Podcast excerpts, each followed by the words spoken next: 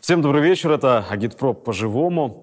От проклятой, ненавистной некоторым тоталитарной советской эпохи скоро не останется и следа. С каждым днем остается все меньше памятников, их сносят, корпусов предприятий, их демонтируют, и обыкновенных зданий тоже не остается. Кому-то кажется, что это хорошо, нельзя будет уже и нечем будет пугать, а кому-то кажется, что это не очень здорово. И вот таких людей мы как раз позвали сегодня в гости. Это Василий и Вика, создатели группы ВКонтакте, паблика ВКонтакте «Урбан Ростов». Добрый вечер. Добрый. Добрый. Если я правильно понимаю идею вашего проекта, вы ездите по району и даже шире в соседней области и стараетесь э, как можете документировать э, то, как выглядела советская архитектура ну, не только архитектура, вообще все, что связано с советским прошлым.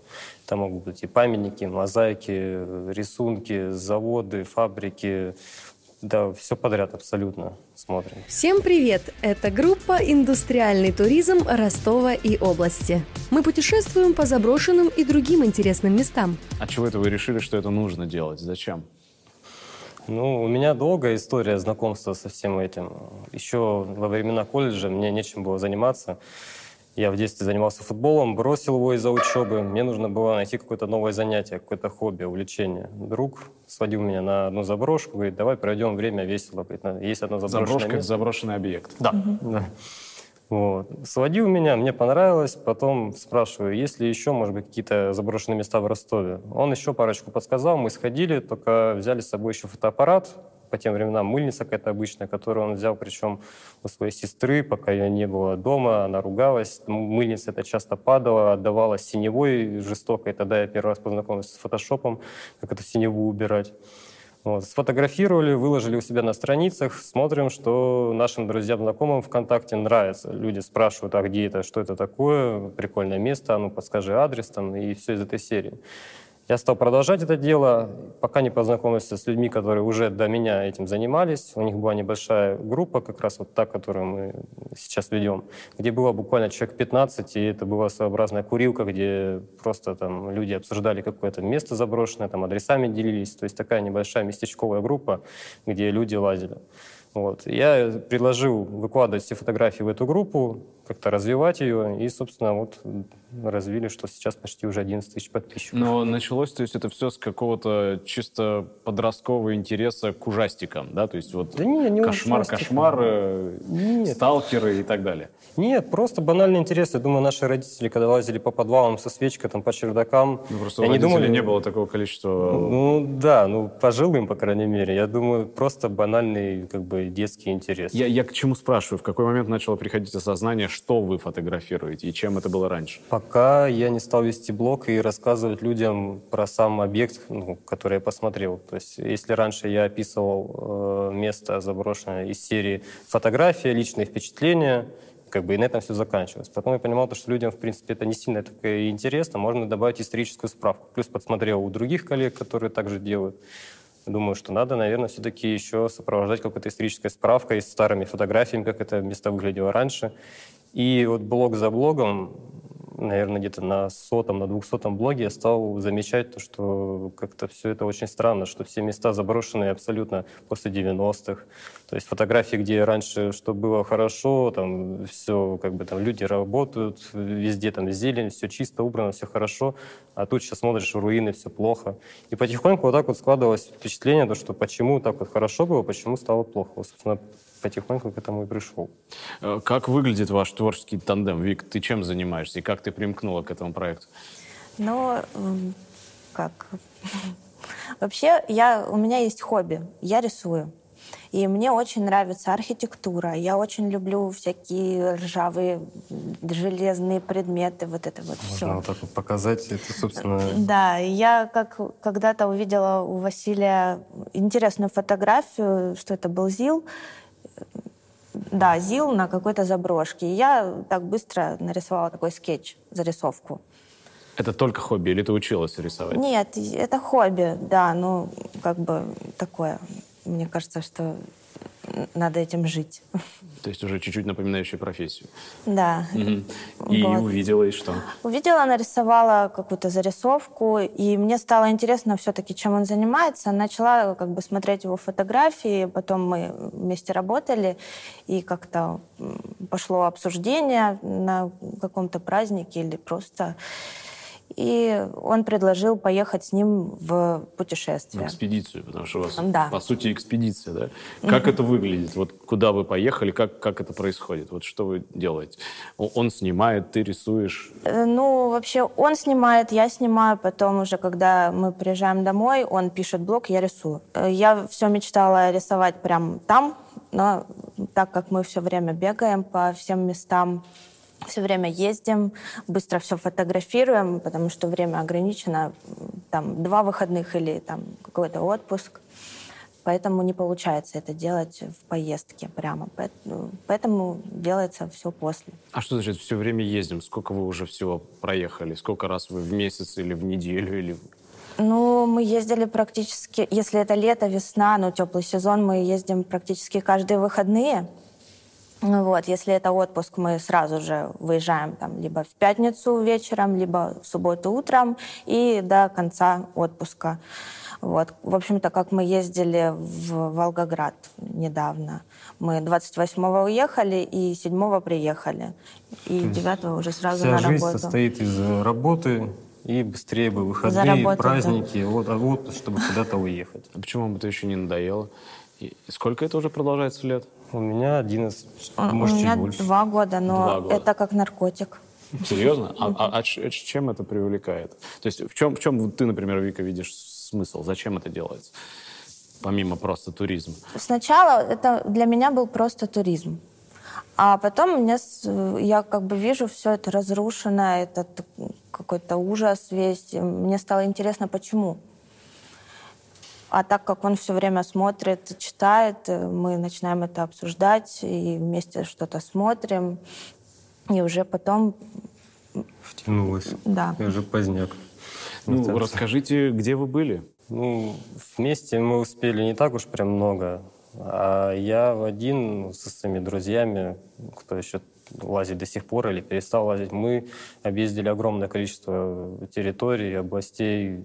Если на карту смотреть вот так вот на Ростовскую область, мы ее объездили, наверное, почти всю, 90, наверное, 8% точно. То есть мы заезжали не только там центральные города, станицы, там поселки, мы в каждые дебри, прям вот, которые прям самые дальние, где живет там 5-10 человек, мы в них заезжали. Поехали в соседнюю Воронежскую область, почти полностью объездили уже Ставропольский край, Кабардино-Балкария, Карачаево-Черкесия, э, Краснодарский край, половину Крыма, ДНР, ЛНР, Волгоградская область, как раз вот Вика то, что говорила на Новый год. То есть территории, ну, просто немерено. И каждая поездка — это публикация. Да, И абсолютно. каждая поездка — это текст. Да, И каждая поездка — это история. да. И каждая поездка — это люди, которые еще связаны с той местностью, куда вы Да. приехали. Поэтому у нас большой опыт. Вот, э, хороший пример, вот, когда в группе кто-то пишет в комментариях из серии, ну, вы там молодые ребята, откуда вы знаете, как там жилось? И просто спрашиваешь из серии, что, ну, парень, а сколько ты видел как бы в своей жизни, сколько ты вот, своими глазами в реальности наблюдал за этой разрухой, деградацией и вот просто настоящим адом? Ты, ты много проездил там и видел. И человек раз такой, ну, я там был там где-то там два поселка. А ты ему объясняешь, что, что ты объездил почти весь Южный федеральный округ, и ты вот смотрел в глаза людям, которым уже просто они там не живут, а выживают, и ты смотришь на все эти руины, ты смотришь на весь этот ад происходящий, где люди просто реально вот безысходность. И как бы ты, у тебя само собой как бы ответ и представление о том, что было и что стало. Ты хочешь сказать, что у тебя есть право, Абсолютно, я считаю. потому что ты видел. И потому что я видел, и потому что я еще успел пообщаться с людьми старшего поколения, не старшего из серии там 30-40 лет, а намного старшего, то есть которые уже бабушки, дедушки там 70, 80, 100 лет у нас даже было. Да, в в случае. Крыму. Да. Вы 90 и люди- 92 год Да, рождения. Да. И люди рассказывают это все. Вот, например, даже в Крыму в этом году мы поехали на заброшенный аэродром. К сожалению, не помню уже, где он, потому что в голове все эти адреса территории уже смешиваются, уже так просто не вспомнишь. И... Это в, в стороне Джанкоя было. Да, там заброшенный военный аэродром, и нас там водила что-то из серии вахтерша-охранница, непонятно, угу. кем она там работает. Я спрашивал историю этого места. Она говорит, сейчас подожди, говорит, немножко, сейчас приедет говорит, один мужичок, говорит, он здесь работал, служил, говорит, он сейчас расскажет. И приехал мужичок такой, ну, уже лет, наверное, 65-70, и начал рассказывать историю этого места, как здесь раньше все было, и он это рассказывает, у него слезы текут, и ты просто сидишь на это все смотришь, и хочется самому плакать от этого всего. И таких историй, ну, каждую поездку, там, с десяток, сотню ты привозишь домой, и, как бы, ну, считаю, что полное право Мы имею. не знаем. Расскажи о наиболее таких вот врезающихся в память э, местах, историях, случаях, людях. Ну, ну вот что, например, впечатляет? Скажу честно, вот э, когда был момент, когда у нас брали интервью на каждый день вот где-то 2012-2014 год, когда ко мне обращались, наверное, все наши местные СМИ, газеты, журналы, телевидение, радио. И э, журналисты все типа, абсолютно всегда спрашивают вопрос вот такой вот, какое самое запоминающееся, какое самое там масштабное и так далее. Вот, и на этот вопрос я никогда не могу ответить, потому что этих мест у меня было столько, что они все абсолютно перемешались, и каждое место имеет какую-то свою ценность. Причем, если для меня, то у меня одно место может и иметь ценность в плане эмоций каких-то, в другое в плане приключений, там какие-то случились на этом объекте. Третий там история очень большая, интересная. В четвертом мы там находили какие-то э, вещи, которые просто удивляли нас. Например, есть заброшенная шахта, по-моему, еще до сих пор она стоит, в Новошахтинске называется, по-моему, «Комсомольской правды». Э, эта шахта была там огромная тоже территория, большая история у шахты. И, по-моему, если мне не изменяет память, э, впервые в мире на этой шахте осуществили э, спасение горняков, которые попали под завал в соседней шахте. И они с этой шахты прорубили тоннель напрямую в ту шахту, чтобы достать э, горняков, которые под завалами. И мы на этой шахте бродили, гуляли, она заброшена, там охранник какой-то есть, там собаки бегают. Проходим по помещению, и просто под стулом лежит какой-то мячик. Как бы, ну, думаю, что за... Причем здесь мячик на заброшенной шахте? Ну, может, там какой-то спортивный клуб был, или там стадион, или что-то еще рядом. Может, кто-то просто притащил. Беру его, весь в пыли, отряхиваю немножко, посмотреть. Вижу какие-то росписи, надписи. Думаю, ну, возьму, уже дома разберемся, что там. Принес домой его, оттираю. Там подписи всей футбольной команды СКА Ростов за 65 год с тренерами, с футболистами, там весь персонал. А, может быть, не знаю, знаете или нет, СКА Ростов в 60-х годах это был очень серьезный спортивный, спортивный клуб футбольный. И вот такой как бы раритет как бы из-за этого у меня место это запомнилось. Ну, э, на самом деле нас же интересует в первую очередь э, не там, путевые заметки, а вот какие-то крупные объекты, которые перестали э, работать или, может быть, по-прежнему работать, но, но говорят о масштабах промышленного строительства и, и социального, культурного строительства, которое велось э, в Советском Союзе. Остались такие следы, такие воспоминания? Вот прекрасный пример, то, что мы ездили на Новый, на Новый год в Волгоград. Ты едешь вдоль э, берега Волги, где как раз по промзоне. Промзона там, по-моему, идет, если не изменяет память, 40. в районе 40 километров. То есть ты просто вот не знаю, сколько там, полчаса, час ты едешь по дороге, и слева и справа от тебя огромные заводы а потом ты заходишь на Викимапе, отмечаешь э, отметку, нажимаешь на завод и видишь там заброшено, отмечаешь следующий, там, законсервирован там, в таком-то еще году, там, третье, можно не смотреть, потому что ты видишь, что это уже в руины. И ты едешь 40 километров, и ты видишь слева-справа эти руины. Но при этом ты понимаешь, что завод — это всегда еще инфраструктура. То есть это больница от завода, это ДК, это школа, это садик и все остальное. Дома для рабочих, то есть жилые обычные и ты потом приезжаешь еще и в, как бы, ну, в спальный район этот заводской, и там ты видишь тот же самый ад. То есть там как бы только единственная разница, то есть там еще люди обитают. Вот мы открывали, заходили, там поселок есть, ну как он считается поселком, еще такое название интересное, «Веселая балка». То есть там веселье такое, что ты приезжаешь туда, все полностью везде мусор, грязь, разруха, дети бегают как в 90-х вот в таких вот э, куртках по колено. Это было только что? Вы только да, это вот 21 век. И ты открываешь какую-нибудь Сталинку, мы искали поддомное убежище, открываешь Сталинку, подвал, а там просто вода уже стоит, то есть перед тобой сразу. То есть весь подвал затоплен, здание потихоньку рано или поздно рухнет. Ты проезжаешь чуть дальше, ты видишь огромный ДК с лепниной, там, с колоннами, тоже заброшен. Еще чуть дальше проезжаешь, больница, тоже в руинах. Там. Дальше проезжаешь, школа, половина школы обрушена, половина заброшена, на ней огромные какие-то советские рисунки. И ты понимаешь, что как бы люди там, ладно, еще там думают, что да ладно, забросили завод, ну там у нас производство этого еще миллион. Но когда завод, завод закрывается, это всему остальному тоже плохо становится. А так как то вот мы представляли все 40 километров этой промзоны, мы представляли, сколько еще всего вокруг заброшено. 40 километров разрухи. Просто, да, руин. То просто. есть, по сути дела, город можно не переименовывать в Сталинград, но он становится... Да, да, у меня абсолютное ощущение, что война вообще не происходила, ну, вернее, не прошла. Вот ты как едешь по раздолбанной дороге, и вот эти воронки, как от а, артобстрела, так они и есть. Ты видишь здание, где вот из стены просто вырывали какой-то станок вместе со стеной, там, со второго этажа. И ты представляешь, что, в принципе, вот снаряд попал, там, раздолбал эту стену. То есть разница то, что там война была или нет, как бы прошла, вернее, она или нет. Ты не ощущаешь, как будто она идет до сих пор. Вика, для тебя вот э, советское время, ты 90... 90. 90 90-го года. Ну, то есть ты его не знаешь, это, этого советского времени. И, и, и мне интересно, когда о нем говорят, что тогда было по-другому. Ты, вы, вы же это всего не застали. Вот как, как ты... Почему вы думаете, что тогда было по-другому? Глядя на эти руины, на эти развалины. Может, оно и должно было все развалиться? Может, плохо построено было? Может, некрасивая архитектура? Может, корявая, липоватая лепнина? Ну, как бы у меня был дедушка, и э, он был из деревни изначально. Как бы он выучился, дослужился на заводе, вот, кстати, рядом с гранитом у нас в Ростове прибор. прибор. Он дослужился до начальника планового экономического отдела. У него появилась квартира, две. Дом, в котором мы сейчас живем. И как бы он всегда говорил, что была прекрасная страна. Они э, с моей бабушкой объездили весь Советский Союз на машине. Э, вот, как бы... Тебе перебью вот отличный пример. Вот мы перед вылетом мы сидим и думаем, так, билеты в Москву столько-то, поесть столько-то, столько-то. Сидим такие, так, съездить на пару часов в Москву, ага, я сразу вспоминаю, когда мама рассказывала, как они с отцом приезжали в Москву на пару часов пива попить или просто погулять. Ну, это образно совсем я выражаюсь. И сейчас такой говоришь маме, там, мам, мы в Москву, она такая, это штука денег, говорит, раньше там три копейки стоило, говорит, сколько вы сейчас отдадите? Я говорю, ну, зарплату месячную отдадим, говорю, чтобы на пару часов здесь вот так вот слетать.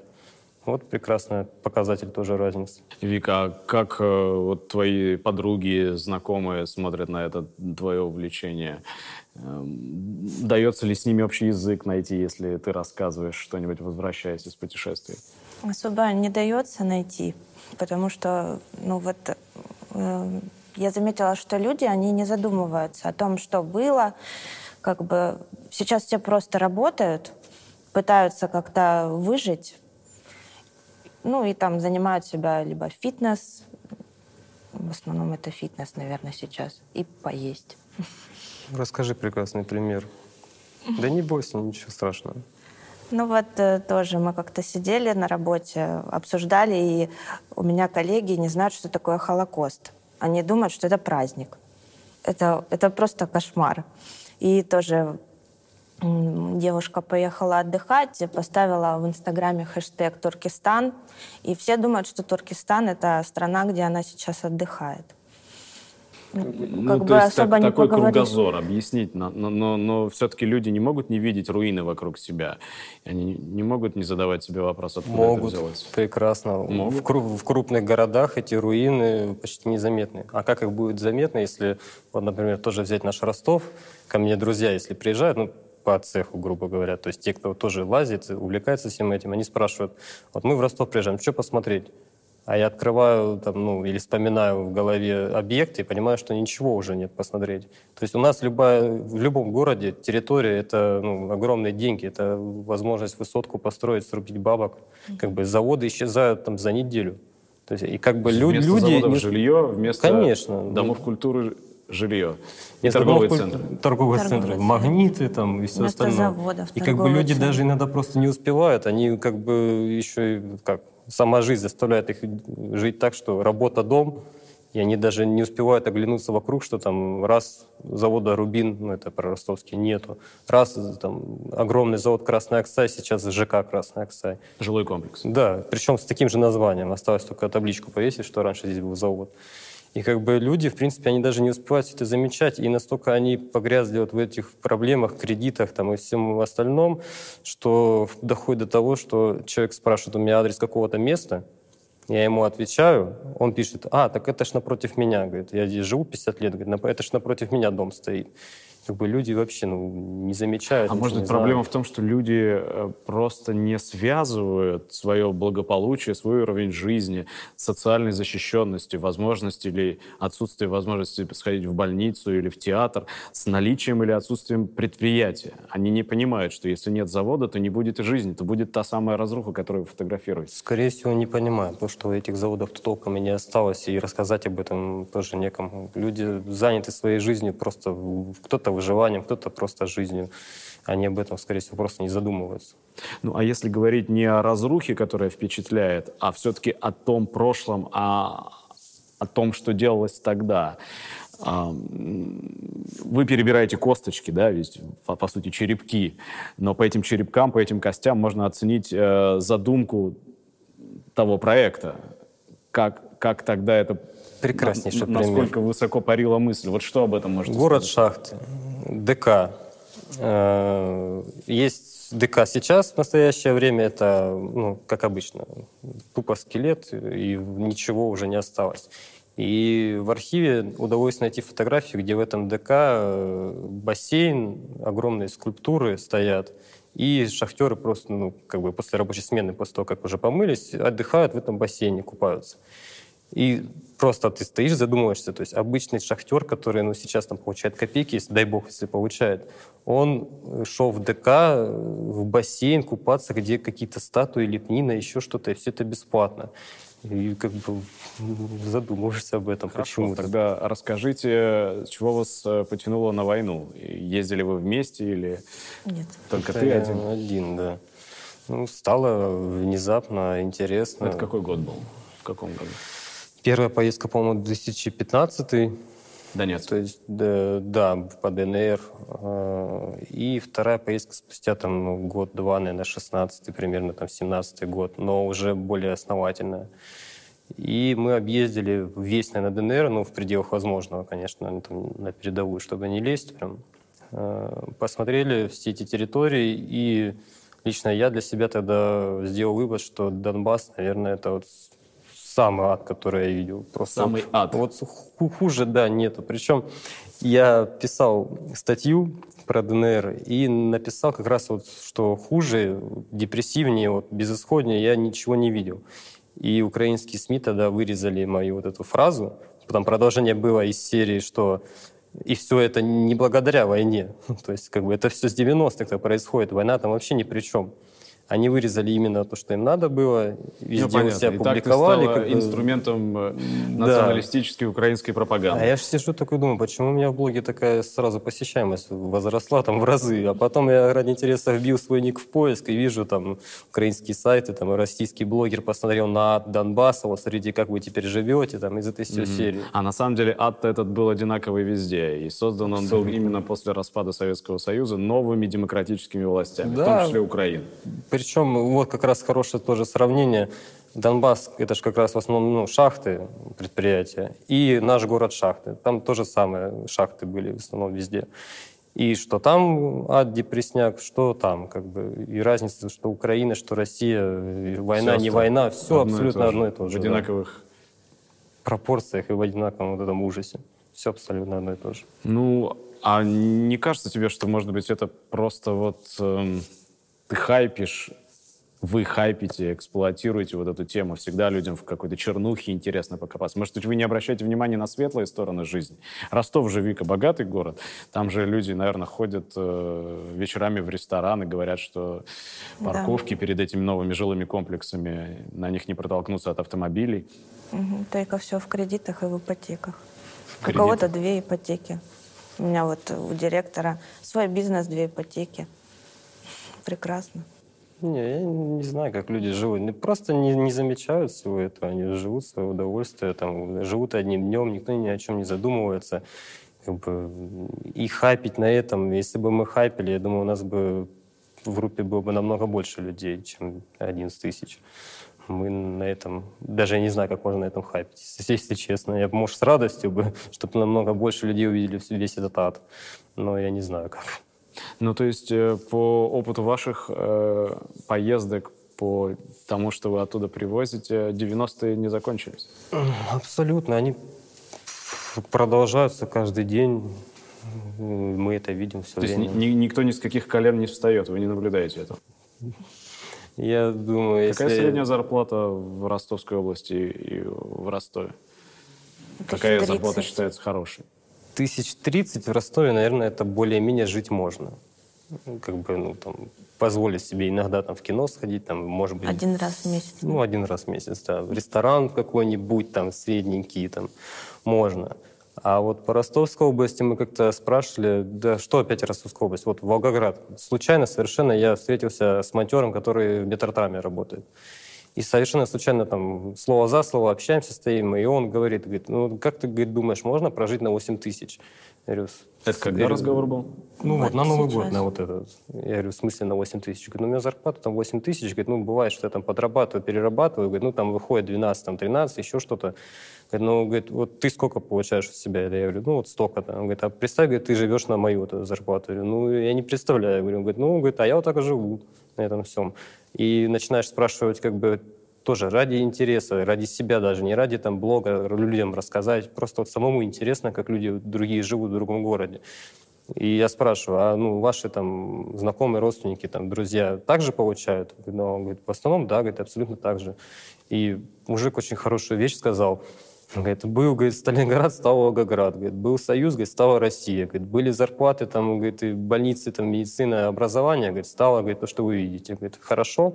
Я стою, говорю, отлично. И эскалатор не работает. А, и эскалатор, 90-х. который не работает с 90-х, э, на всех, по-моему, станциях. Да, на всех. И мне даже просто дико страшно представить, как там инвалиды вообще в этот метротрам спускаются, поднимаются. Просто эскаватор не работает, элементарно. Неужели денег нет на обычный, на элементарный эскаватор, чтобы его починить, запустить? Мы сейчас находимся на территории почти заброшенного объекта, когда-то считавшегося памятником советского конструктивизма, издательство, издательство «Правда». А, Вы видите слои, неск- не- несколько эпох друг за другом да, на этих руинах, на этих развалинах. Э, Сталинский ампир, советская школа 70-х, э, конструктивизм тот же самый. Вот чем отличалась тогдашняя эстетика, тогдашняя архитектура от того, что мы видим теперь? Что можно об этом сказать? Привлекает ли это? Понимают ли люди какую-то, видят ли в этом какую-то ценность? Это вообще боль. Боль? Да, потому что раньше все как-то делали сложнее, как-то интересней, вот э, какая-то лепнина, что-то вот, не знаю, прям какие-то архитектурные интересные формы. Потом это начало упрощаться.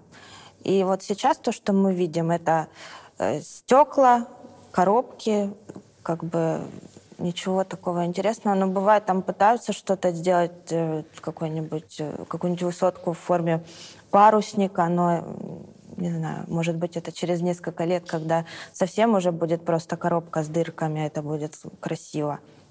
Но, конечно, да, старая архитектура, вот сталинский ампир, это вообще просто потрясающие вещи.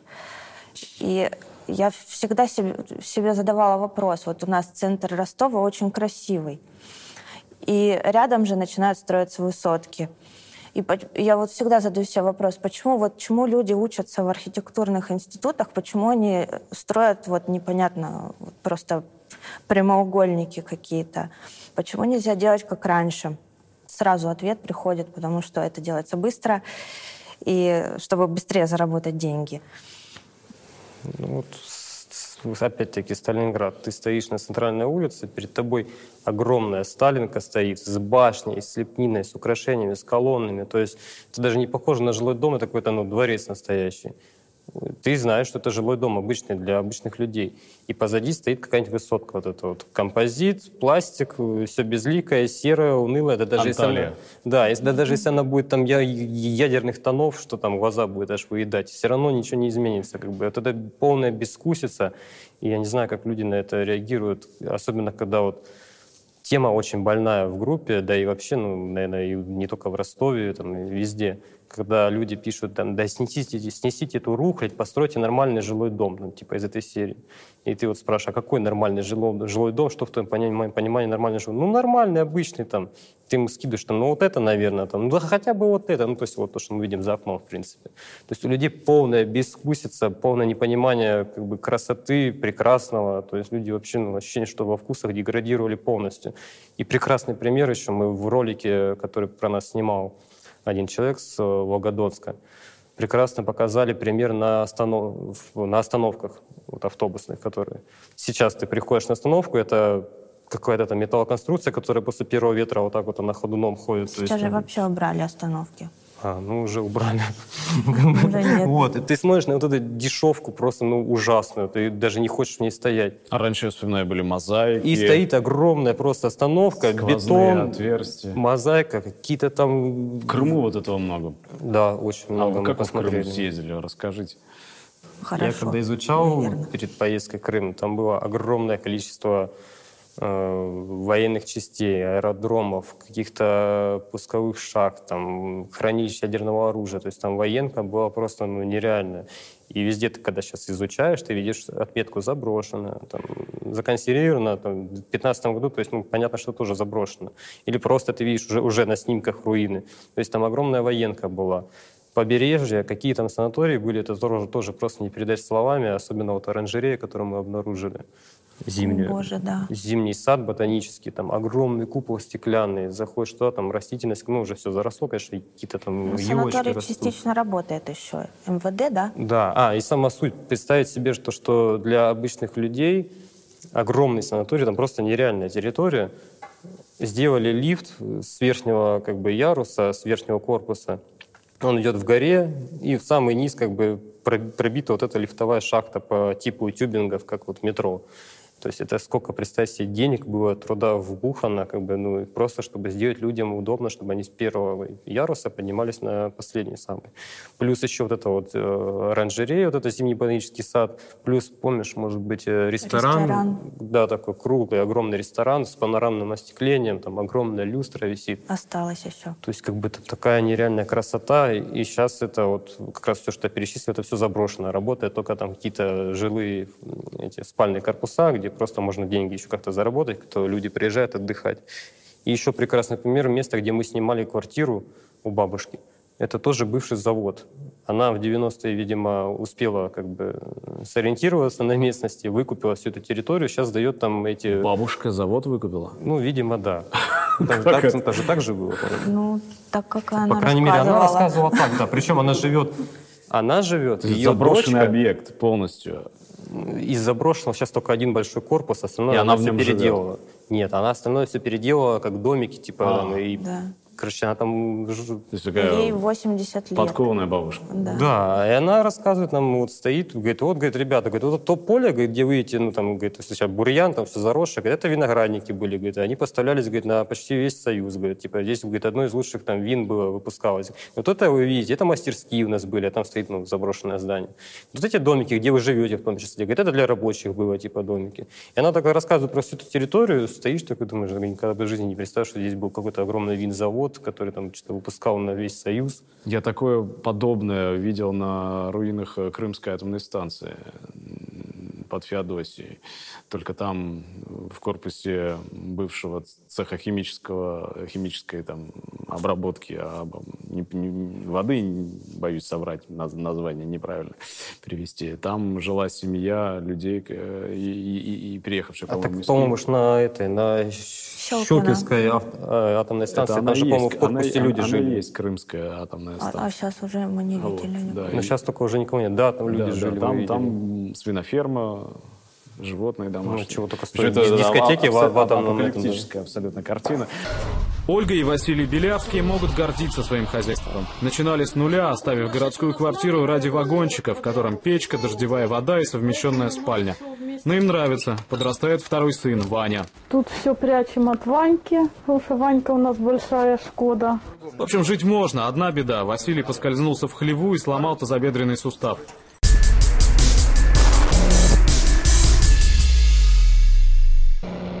А вот какие артефакты этой эпохи вот, тяжелее всего провожать на тот свет? Как раз связанные с монументальным искусством и с мозаиками, барельефами, контррельефами, там, рисунками и, в общем, искусством советским. Когда ты там видишь на всю стену, там, вплоть до того, что высотой в пять этажей выложена мозаика, а если, ну, советую людям почитать просто, как эта мозаика выкладывается. А как она выкладывается?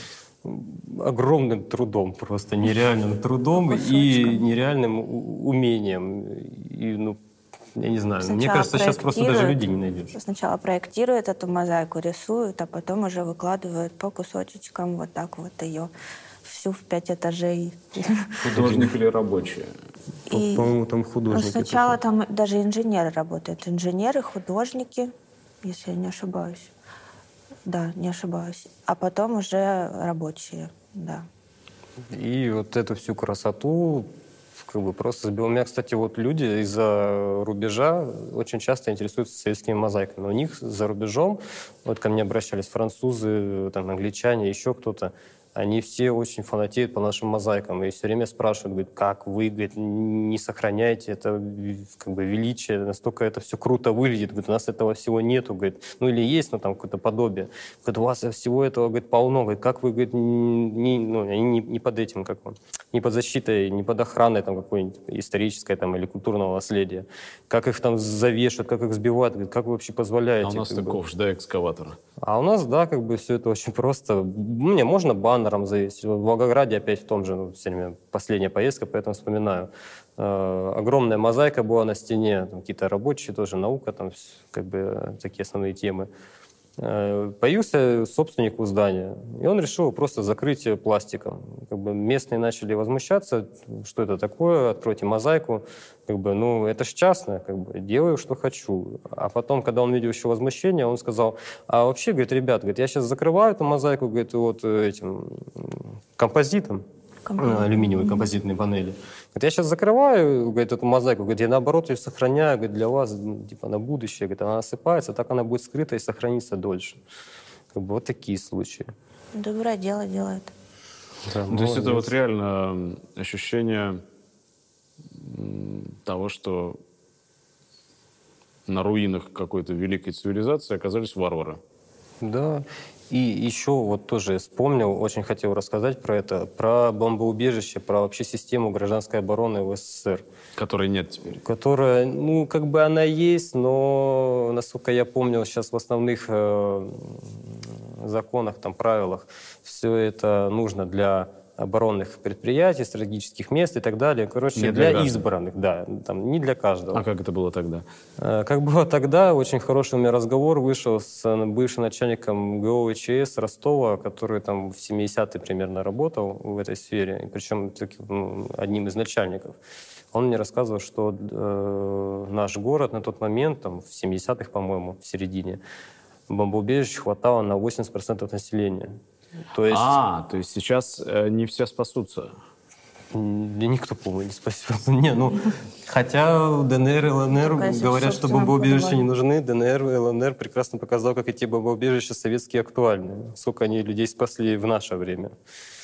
Из-за рубежа тоже люди очень удивляются. Говорят, говорят, а почему у вас столько говорит, огромное количество бомбоубежищ для людей, ну, советской постройки, конечно же.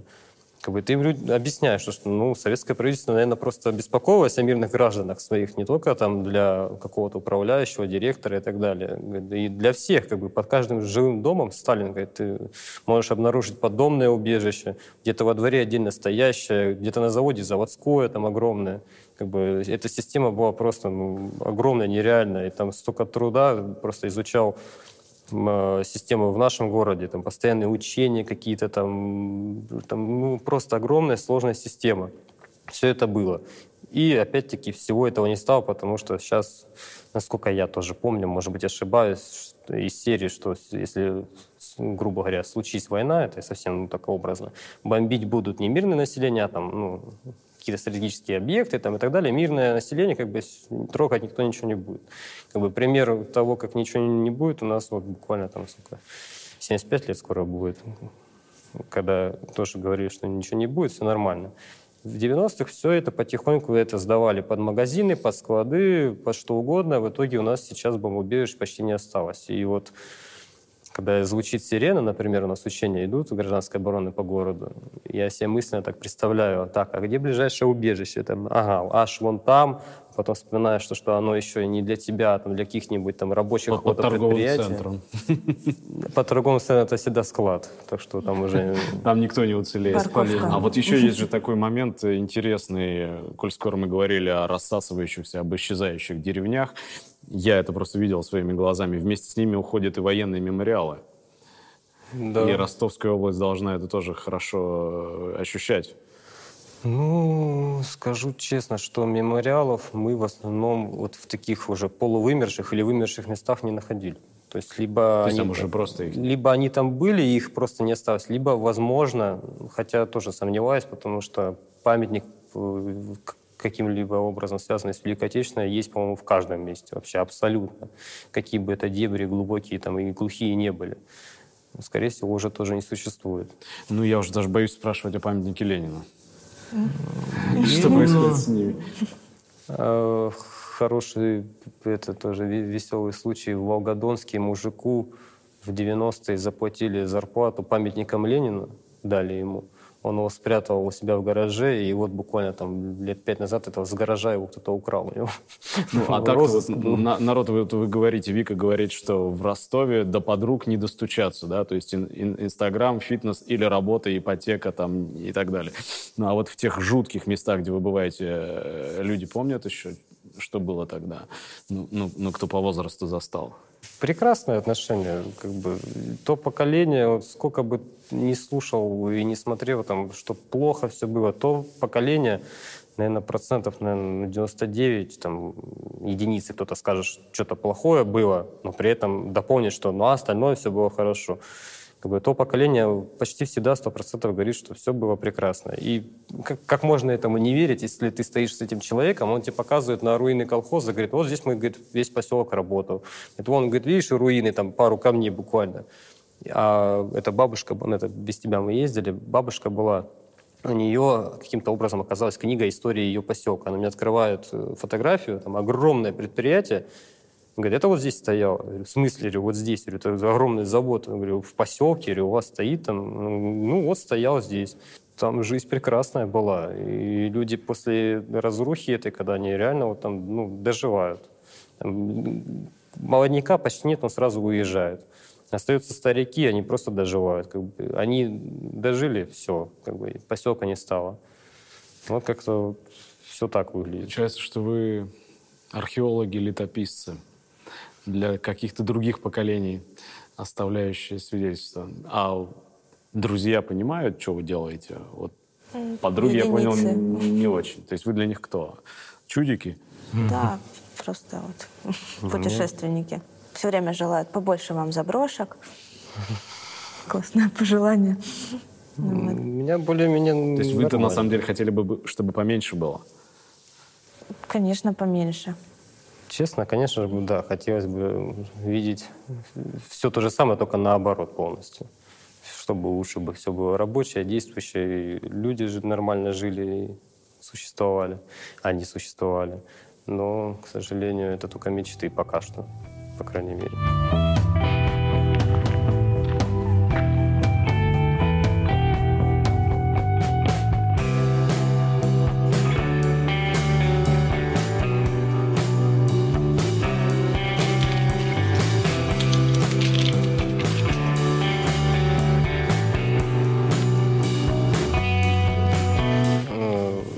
10 лет э, наших путешествий мы находили примерно ну, в районе 10 заброшенных церквей старинных. То есть примерно по одной церкви за год. Это очень редкий э, вид объектов по нашим краям, пока мы не поехали в Воронежскую область.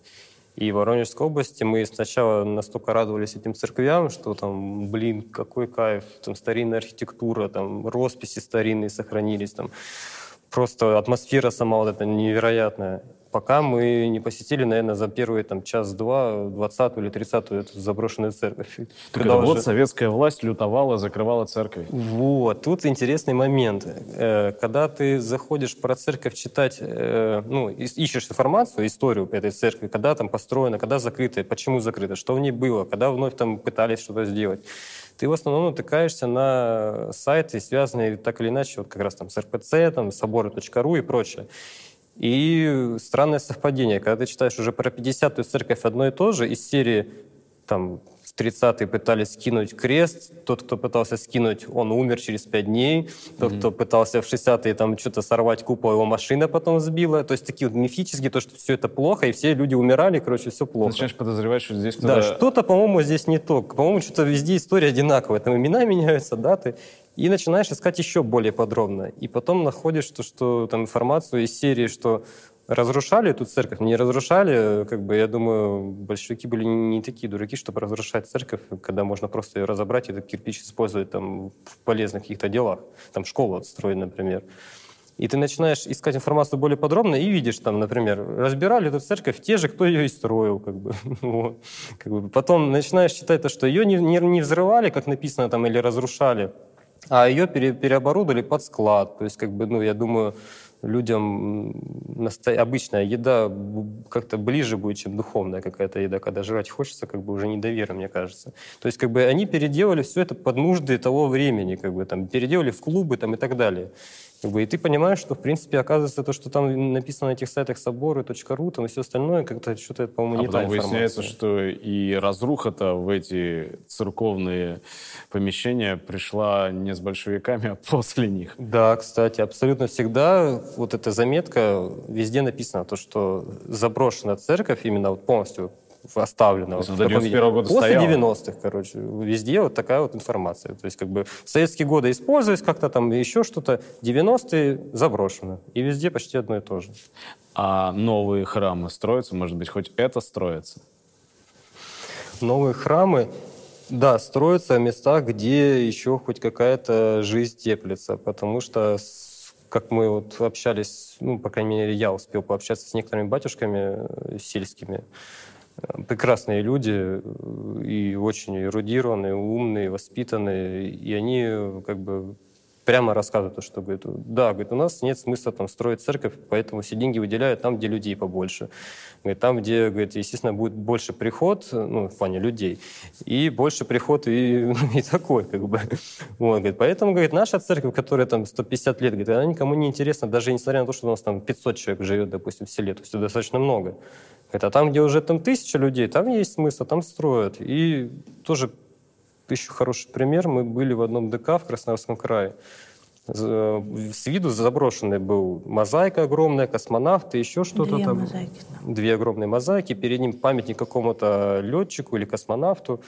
Заходим внутрь ДК, спрашиваем у вахтерши, есть ли у вас еще какие-то украшения, советские отголоски внутри здания? Она что-то из серии типа, да, нет, ребятки, какое у нас там украшение? Говорю, так задевас, вон, барельеф огромный. А, ну да, вот это, как бы, пофотографировали. А может, еще на втором этаже? Ну, я же знаю, что в актовых залах обычно там в фойе второго этажа всегда тоже как-то украшали. А, а, да, какие-то рисунки, там поднимаемся, там огромный рисунок на стене, его пофотографировали. И я же начинаю с бабушкой разговаривать, говорю, ну, а как вы вообще на это все смотрите? Как бы, ну, у вас такой великолепный ДК, и там видно, что крыша течет, там эти тазики стоят, как бы все. Она показывает в окно, говорит, не, ну, говорит, ребят, говорит, зато вон у нас церковь построили, как бы Нет, там... она сказала, а, у нас же церковь а, говорит, построили. у нас же церковь построили, такой с радостью, и показывает, там в окно стоит деревянная избушка какая-то, ну, там, не знаю, сколько ее построили, там тысяч за сто, наверное, и то, наверное, местные все скидывались. Говорит, вот, зато, говорит, церковь типа построили. Я стою, я как бы, я не знаю даже, что сказать, потому что вроде взрослый человек и, и ругаться не будешь, и пытаться что-то с ним разговаривать, если он так размышляет, стоя посреди руин, и показывая на церковь, и говорят, что ну вот, у нас зато хорошо, как бы. И я просто вот такая потерянность, не знаю даже, что сказать, как реагировать. Каждый из объектов изучаете, вы где потом, ну вы же, я так понимаю, пытаетесь восстановить то, как он выглядел, ну, по крайней мере, пере- в, в воображении, то, как он выглядел 30-40 лет назад, а где эта информация может быть найдена, и есть ли она еще где-то. Так как я пишу блоги, только, только я отвечу. Почему я тоже знаю откуда? А, ну, откуда? А, а- а- а ты, Подписчики, Вика, не- например, а присылают. ты не не пытаешься воссоздать, нарисовать то, как это вот все? Как это было? Да. Нет, но идея хорошая. Ну, вот тоже э, показательный пример. Если ты начинаешь искать про что-то советское из, по- из серии военной части, заводы, фабрики там, ну и так далее, ну, не беря в расчет какие-то прям совсем знаменитые места, которые там где-то были, еще можно найти какие-то упоминания в газетах, там где-то в журналах старых, там где-то даже, может быть, в исторических книгах. Про все остальное почти нереально найти, и приходится либо трясти местных, трясти охрану, причем охрана в основном это те, кто на этом заводе-то и работал. То есть ни интернет, ни архивы тут не помощники? Вообще Здесь никак только не- люди, да, обращаться Да, к людям на... вот мне друг все время говорит, говорит, Вася, говорит, твой блог, говорит, как бы ты говорит, не, ну, не реагировал на то, что я тебе сейчас скажу, говорит, по этому блогу, говорит, можно, в принципе, диссертации писать о там, промышленности Ростова области, например. Во, и о чем Где ты, говорит, еще найдешь расспросить. такое, говорит, чтобы там, говорит, историю завода. Просто я помню, когда в самом начале только начинал искать информацию, я пошел в нашу публичную библиотеку, которая, ну, огромный фонд. Там, наверное, можно найти, наверное, все что угодно. И я спросил про самый, там, один из самых знаменитых заводов, как раз Красный Оксай. И мне там дали там пару вырезок каких-то там, что-то, когда он основан, что он выпускал, и все, больше просто пустота, тишина. То есть мы потихоньку идем к тому, что не останется ничего. Да, да. Даже как бы не, не то, что в реальности там, ну, видимое что-то, не то, не что осталось. фотографии, да, даже просто какой-то информации нет. Я когда нашел одну книжку, э, схема нашего города за 86 год со всеми отметками всех заводов, фабрик и мастерских города нашего. Ты ее открываешь и смотришь вот так вот просто понатыкано всего всякого. И я даже, ну, несмотря на то, что я увлекаюсь историей своего города, я половину этого всего не знал. Я ради интереса потом пошел по этим отметкам по городу гулять, искать эти, ну, все эти отметки. Я почти ничего не нашел. То есть уже ну, просто там дома новые, там торговые центры. То есть уже даже вообще никак не, никаких этих отголосков уже не осталось. То есть мы идем к тому, что просто забудется абсолютно все. И вот, кстати, это одна из причин, почему я веду блог и хоть как-то пытаюсь сохранить это хотя бы в цифровом виде. А почему не бросить это все и не уехать, например, в Москву, где нет такой разрухи, все аккуратно, зарядье. Да, мы знаем, что не все так хорошо. Достаточно зайти в прекрасный сайт, есть urbantrip.ru, на котором я там, очень, очень много лет сижу. Там э, есть база объектов по каждому региону, по каждому городу. Люди туда места заброшенные добавляют. Фотографии, отчеты, там, описания. Если зайти в Москву, я не знаю, сколько там нужно будет времени, чтобы пролистать всю страницу А всего, что заброшенного. А если здесь жить, да, никогда не перевозить все это. Но зато, зато уровень жизни другой, зарплата другая. Так вы вот кем работаете в обычной повседневной? Я продаван. Продаван? Ну да. Ну и начальник склада. Звучит громко, но... А учились на кого? Я экономист, бухгалтер. И у меня сложная история с учебой. Ну, у меня среднеспециальная на программиста, и дальше пошел по, на вышку, но не окончил. А мечтали быть кем? Отвечай первое. Я не знаю. Я много кем мечтала быть. Ну, художником мечтала быть. И оно обратно возвращается. Какое-то время не занимался этим, а потом все равно оно тебя находит. Я до сих пор не знаю, кем я хочу работать, стать. Как-то не привили, видимо, ни в школе, нигде, никаких идеалов, никакого вектора направления не было. И как бы жил просто, ну, из серии, там, живешь и живешь, как бы, кем ты там будешь, на кого ты учишься. Даже в колледж поступил просто потому, что я знал, что у меня там знакомые посоветовали, что там легко его окончить из этой серии. То есть э, такое поколение 90-х, можно сказать, прям такое ярое. То есть я отучился, не думая, поступил дальше, не думая. Э, Случилась ситуация, что пришлось бросить университет, устроился на работу, и как бы работаешь и работаешь уже. Как бы не обращаешь внимания, кем ты хочешь стать, там, кем ты себя видишь там, и все остальное. Поэтому тут тяжело. Я почему спросил, мне кажется, что те люди, которые строили ту жизнь, остатки, которые вы сейчас снимаете, они иначе смотрели в будущее, иначе планировали. Они даже иногда капсулы зарывали какие-то с посланиями другим поколениям. Они совершенно точно знали, ради чего они живут. Я имею в виду это, наверное, ну, лично для меня это повод для зависти. Не доводилось вам комсомольские капсулы ходить? Не Нет, слышали о таком? К сожалению, но я думаю, очень бы Послание интересно было бы. потомкам, за- за- завещание. Я точно уверен, зная по бабушкиным рассказам и по маминым, что, что они хотя бы знали, что будет завтра. Там, не беря там, через год, там, что в будущем. Они хотя бы, хотя бы знали, что вот завтра там, все будут живы, все будут здоровы, там, медицина есть, там, работа есть, ее не уволят просто так, там, по, по щучьему велению. Как бы какая-то хоть уверенность была. Вот мы сейчас живем, ну, не знаю, как, далеко не буду, сейчас я, например, вот в завтрашнем дне вообще даже не пытаюсь смотреть. Вот живешь только сегодняшним, потому что смотришь новости, что происходит в мире, не только у нас в стране, а вообще в мире. Как бы ты не знаешь, что завтра вообще там, может, война наступит, там еще что-то. Как бы, Ну, в стране-то у нас стабильно. стабильная, раз- стабильная разруха. ну, мы так видим, по крайней мере. Не знаю, может, это видит по-другому. Я думаю, просто тут, скорее всего, вот э, сытый голодного вот, не поймет. Вот, э, абсолютно вот, хорошее сравнение. Ну, а как вы думаете, может ли та эпоха вернуться? Или это Древняя Греция, Древний Рим, Вавилон? Ну, некоторые предлагают. СССР 2.0 из этой серии. Не знаю, я по жизни веселый, оптимистичный человек и думаю, что что-то хорошее точно будет. А вот какой ценой это все добьемся, этого, вот это уже другой вопрос. А ты? Я тоже так думаю. Интересно. Просто, зна- знаете, я, я тоже по журналистской части, конечно, я это все не фиксировал так, и даже в голову мне не приходило, хотя, наверное, зря, чтобы потом было больше аргументов в колоде. Но я тоже видел эту разруху, и вот самое страшное для меня лично, если особенно, например, едешь по границе Читинской области, видишь заброшенные военные городки там, и женщин в них. Вот, например, мужчины ушли, мужчины на заработках где-нибудь, да, или спились, что тоже не редкость. Как женщина смотрит на это? Вот ты видишь разруху справа, слева, перед собой, позади себя. От женщины зависит, зависит будущее, женщина определяет образ будущего. Надо как-то жить, выживать. Или бежать Так куда бежать? в Москву, за границу. За границу. Не знаю, у меня очень много друзей. Я даже какое-то время думала, что у меня какая-то аура такая, что у меня все подруги все уезжают за границу. Все друзья тоже все уезжают за границу. Но вот как показывает практика, за границей не так хорошо жить, как бы.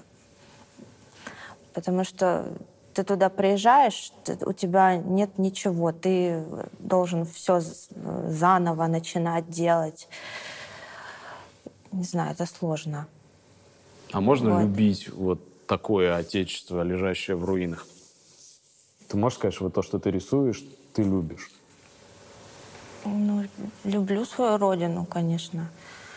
Но я хочу, чтобы у моей родины было более хорошее будущее, не то, что сейчас. Вот. Как этого добиться, Василий? Не знаю, я вот э, не силен, не пытаюсь читать, там что-то узнавать э, и там как-то развиваться и в плане теории и так далее. Но лично я вижу то, что ничего хорошего пока точно не будет. И по своей жизни я вижу, что с каждым днем все хуже и хуже. Когда вот утром встаешь, начинаешь листать интернет, там новый налог, там новое там еще что-то, и постоянно вот все хуже, хуже, хуже. Она постепенно, плавно. Но мне кажется, рано или поздно вот это вот уже барьер, вот это вот, когда люди могут терпеть все это, мне кажется, уже просто эта чаша переполнится, и тогда что-то случится. Другой вопрос, когда это случится, что будет после этого? Как бы, вот тут большой вопрос. Поэтому... будет ли еще большей разрухи? Да, вот и поэтому, в частности, тоже я, если сейчас вот веду группу, пытаюсь людям хоть как-то объяснить, э, хоть я и вообще как бы как я уже сказал, в теории очень плох, но стараюсь, по крайней мере, хоть что-то изучать, пытаюсь людей подтолкнуть тоже на раздумья, на то, что, чтобы они сами как бы хоть как-то немножко развивались, учились, там, читали что-то. Не обязательно там вступать в кружки там какие-то, там еще что-то, хотя бы просто элементарно там откройте, почитайте что-то, там, что-то из этой серии, грубо говоря. Это мое дилетантское такое, совсем дилетантский взгляд на все это. Ну, просто есть же два подхода. Ну, вот нужно определиться, стакан пуст или полный. Я почему вас спрашиваю про храмы, про торговые центры, чего больше? То есть, с одной стороны, разваливается, с другой стороны, строится. Так все-таки, ну, ну, просто кому-то кажется, что мы переживаем период эволюции, становления капитализма в России. И еще чуть-чуть, и, и надо просто потерпеть и, и наладиться, и, и будет лучше. Мне кажется, не доживем до этого момента. Терп... Или терпение не доживет у людей, или сами люди не доживут до этого момента. Потому что, ну, не знаю, вот как я лично вижу будущее, вот все поселки, места, которые мы посещаем, маленькие, они все либо уже вымерли, либо умирают потихоньку. То есть вот э, все, что вокруг Ростова, да, там останутся города какие-то центральные, большие, станицы, но все остальное в любом случае вымрет. Там просто ну, никаких шансов и перспектив, что это что-то будет развиваться, там люди станут приезжать, рожать начнут там, или еще что-то. То есть я вижу в будущем то, что вообще останутся просто центральные города какие-то. Да, а вокруг них, может, какие-то небольшие там станицы, там поселки, которые будут там еще как-то выживать. Ну, а нам же говорят, что это, это тенденция общемировая, урбанизация, по-моему, называется, что, дескать, так и нормально. А, это так называется? Нет? Оказывается, это так называется. Нет, так не считаю. Ну что ж, я хочу пожелать вашей группе, на самом деле, как это ни парадоксально, ни дико звучит, процветания. Я надеюсь, что у вас будет больше желающих ужаснуться тому, что вы фиксируете. Я надеюсь, что в вашей группе появятся не только эти фотосвидетельства, но и рисунки Вики, которые напомнили бы людям о том, как это выглядело тогда, или фотографии, которые напомнили бы больше и чаще напоминали бы о том, как это выглядело тогда, и кто были те люди, которые создавали ту жизнь, что разрушена сегодня. Большое вам спасибо за разговор, и думаю, стоило бы придать вашему блогу в интернете какое-то видео продолжение. Не считаешь? Считаю, уже... Мы стараемся. Да, мысль не первый год уже появляется, и все друзья, знакомые говорят, что бросай все это, снимай видео. То есть у тебя как бы тема такая, что реально люди будут смотреть. Как бы, но пока руки не доходят, резко бросить тем, что занимает, чем занимаешься уже там лет 10, просто бросить фото, бросить блоги, бросить все эти рассказы, перейти на видео, пока тяжело. Но я думаю, рано или поздно все равно это случится. Если Вика будет помогать, конечно. Будет. Ну что ж, спасибо вам большое. Спасибо вам. Спасибо.